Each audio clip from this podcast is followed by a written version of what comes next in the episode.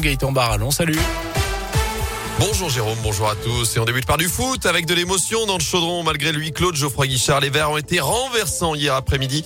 Victoire à 3 buts à 2 face à Clermont. Des Stéphanois qui étaient pourtant menés 2-0 un peu plus de 10 minutes de la fin et décrochent donc leur toute première victoire de la saison des Stéphanois qui ne sont plus derniers de Ligue 1 ce matin. Des Stéphanois qui ont d'ailleurs vécu une après-midi bien particulière avec ce match à huis clos donc, mais aussi ce rassemblement de supporters aux abords du stade. Aujourd'hui, le thème, c'est un rassemblement.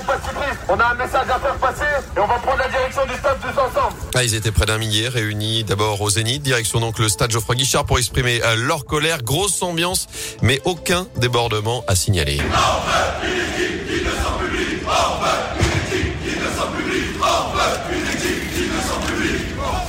Arrivé sur place, de nouvelles banderoles ont été déployées sur le parvis du stade et revendications criées pour qu'elles atteignent les joueurs qui s'échauffaient au même moment sur la pelouse. Les dirigeants également, les organisateurs de ce mouvement de, de front se sont ensuite expliqués à notre micro. Si on a fait un rassemblement, c'est que l'ASS va mal. On est aux portes de la Ligue 2. Nous, c'est notre club de cœur, donc euh, le mal est profond. On a un combat qui est mené. On a plusieurs points. Le premier point pour nous, c'est Puel, parce que euh, un coach ne doit pas rester coach quand au bout de 12 matchs, on fait un bilan qui est de 6 points. Donc pour nous, il doit dégager au plus vite pour la survie du club et pour notre maintien en Ligue 1. Aujourd'hui, on est tous rassemblés pour parler de notre, notre mécontentement et faire comprendre à Puel, la direction, que cette situation, elle peut pas continuer comme ça et que nous, dans tous les cas, on lâchera pas le club. C'est à eux de le lâcher parce qu'en Ligue 2, eux, ils seront plus là, mais nous, on sera toujours là. Les supporters qui ont ensuite quitté les abords du stade juste après 15h et le coup d'envoi de cette rencontre. Par ailleurs, la vente du club va s'accélérer à saint Les candidats potentiels ont jusqu'à ce soir pour déposer leur offre de reprise auprès du cabinet d'audit KPMG. Dans l'actu, également ce panache de fumée dans les rues de saint C'est un incendie qui s'est déclaré rue de la République hier vers midi et demi. Un feu qui est parti des comptes d'un immeuble. Une partie de la toiture s'est ensuite effondrée. Plusieurs appartements sont désormais inhabitables. Aucun blessé n'est à déplorer, mais 11 personnes ont dû être relogées.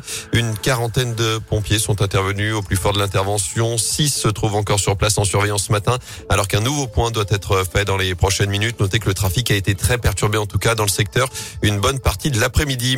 C'est la rentrée pour nos enfants. C'est aussi le retour des masques à l'école dans 39 départements, notamment en Haute-Loire, conséquence du regain de l'épidémie de Covid. Emmanuel Macron doit d'ailleurs s'adresser aux Français demain 20h pour faire le point sur cette épidémie. La reprise est légère, mais certaine, a reconnu Gabriel Attal vendredi la veille.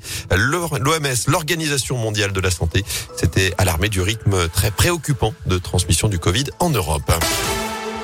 Retour au sport avec du tennis et le nouveau sacre de Novak Djokovic. Hier à Bercy, le Serbe assuré de terminer l'année numéro un mondial pour la septième fois de sa carrière. A remporté le Masters 1000 de Paris en battant le russe Daniil Medvedev en finale. À suivre cette, euh, cette semaine la toute première édition de l'Open International de Rouen avec un très joli plateau. On retrouvera notamment Benoît Paire ou encore Richard Gasquet qui connaît déjà les bonnes adresses dans le coin puisqu'il a pu aller manger chez trois gros avant de débuter le tournoi. Richard Gasquet qui débute son premier tour dès aujourd'hui en fin d'après-midi sur le central du Scarabée à Riorges. Enfin, rentrera, rentrera pas après plusieurs report dû notamment à la météo.